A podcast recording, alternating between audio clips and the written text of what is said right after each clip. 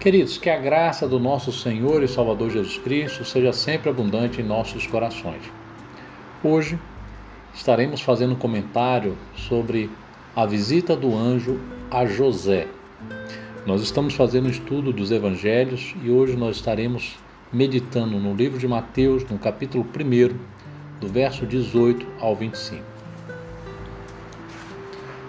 Hoje, quando vamos estudar sobre o nosso posicionamento diante dos projetos de Deus em nossas vidas. Maria era noiva de José.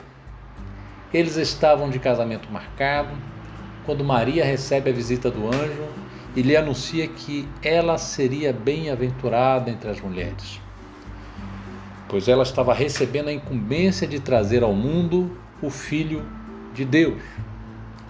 Maria sabia que ao aceitar a ser mãe de Jesus, ela poderia sofrer algumas consequências sociais, ser apedrejada ou ser abandonada pelo seu noivo José. Mas Maria conhecia a promessa do Messias. Sabia que o povo judeu aguardava e esperava este acontecimento. Ela também sabia que ela era da linhagem de Davi, então, logo ela questiona ao anjo como é que isso iria acontecer, pois ela não conhecia, não tinha relacionamento sexual com homem algum. Com todo esse dilema de que o anjo aparece para Maria e que o Jesus era, seria gerado nela pelo Espírito Santo, surge na cabeça de algumas pessoas por que é, Jesus não poderia ser filho de José e Maria. Este é um questionamento teológico que a palavra de Deus nos responde. Todos os homens receberam o dom da procriação. Nós podemos nos reproduzir. Mas, quando Adão pecou, ele herdou na procriação a natureza pecaminosa. E quando nós fazemos, quando nós, é, quando nós temos os nossos filhos, os nossos filhos nascem com a natureza pecaminosa que foi herdada em Adão. E o Filho de Deus, Jesus, não poderia herdar esta natureza pecaminosa que é transmitida de pai para filho. Jesus veio ao mundo, embora de forma humana, porém como filho de Deus. A promessa do Messias existia e esperavam que fosse da linhagem de Davi. Por isso, Maria foi escolhida. Mas o anjo apresentou a Maria o sobrenatural de Deus, que Jesus seria concebido pelo Espírito Santo como se falava e como foi profetizado pelos profetas que quem conceberia seria uma virgem. Maria estava noiva com casamento marcado. O casamento judeu acontecia em três etapas. Primeiro, precisava ter a permissão entre os familiares, depois anunciavam publicamente a todos o compromisso feito pelas famílias anunciando o noivado. E o noivado era, era feito quase um casamento, né? e que era feito um compromisso que só poderia ser desfeito com a morte de um dos cônjuges ou com carta de divórcio. No período de noivado, assim como em nossos dias, os noivos não têm permissão para ter uma vida conjugal, somente depois do casamento. Maria e José estavam noivos e Maria, depois que recebeu o anúncio do anjo, ele, ela faz e, e, e, e se apresenta a José e fala para José: Olha, José, estou grávida. Era uma confissão difícil para Maria, pois era uma confissão de uma suposta infidelidade. José tinha todo o direito, pelas leis judaicas, em pedir divórcio e entregar Maria às autoridades para ela ser apedrejada conforme a lei.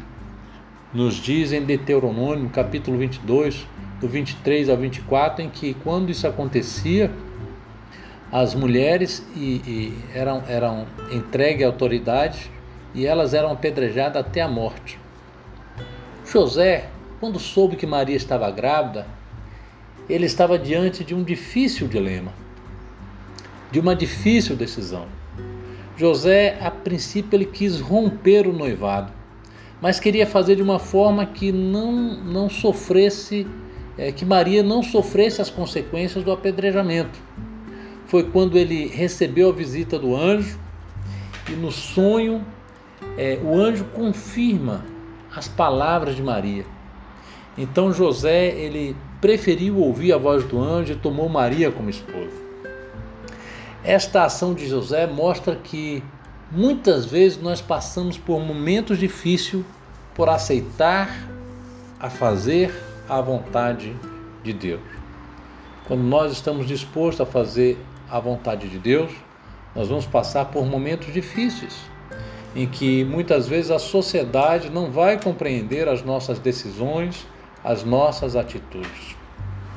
José poderia escolher qualquer outra moça para se casar, mas obedeceu à voz do Senhor. Com isso, José mostrou uma personalidade íntegra diante de Deus. Acreditou no plano de salvação predita pelos profetas que a Virgem conceberá e dará luz a um filho, e ele será chamado Emanuel, Deus conosco. José acreditava na profecia, e a sua atitude em aceitar Maria como esposa mostra o quanto ele estava disposto a fazer o que era certo, a fazer o que era a vontade de Deus. Quando Maria contou sobre a gravidez, ele sabia que não era o pai, mas a atitude de Maria em revelar o modo como aconteceu, de que o anjo apareceu de forma espontânea e a alegria em que ela contou, em que ela tinha sido escolhida por Deus para ser mãe do Messias. José não poderia imaginar que ela tinha feito algo de errado. Mas é difícil para qualquer homem acreditar que o pai daquela criança era o próprio Deus. José era um homem íntegro, descendente do rei Davi, exerceu o papel de pai terreno de Jesus. Uma pessoa sensível à direção de Deus. Ele estava disposto a fazer a vontade de Deus em sua vida. José se casou com Maria e não teve relações sexuais com ela até o momento em que Jesus nasceu. Mas após o nascimento de Jesus, a Bíblia registra que Maria e José tiveram quatro filhos homens. São eles Tiago, José, Judas, Simão, e teve também algumas filhas, cujos nomes não estão mencionados na Bíblia. José ele tinha duas opções quando recebeu essa notícia. Em nossos dilemas humanos, nós ficamos é, imaginando que decisão tomar. Ele poderia deixar Maria secretamente, para Maria não ser apedrejada pelas autoridades, ou entregar Maria para as autoridades para se cumprir a lei do apedrejamento. Em nossos dilemas, nós sempre precisamos buscar ouvir qual é a vontade de Deus, pois Ele sempre tem uma terceira solução para os nossos dilemas. Às vezes ficamos distantes é, em tomar uma atitude porque nós estamos vendo as complicações que podem acontecer diante das decisões que tomarmos. Mas diante dessas decisões, é, seria melhor. O que será melhor para a nossa vida?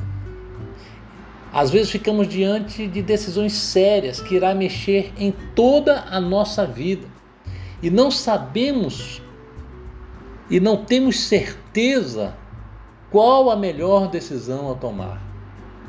José optou em ouvir a vontade de Deus. E você?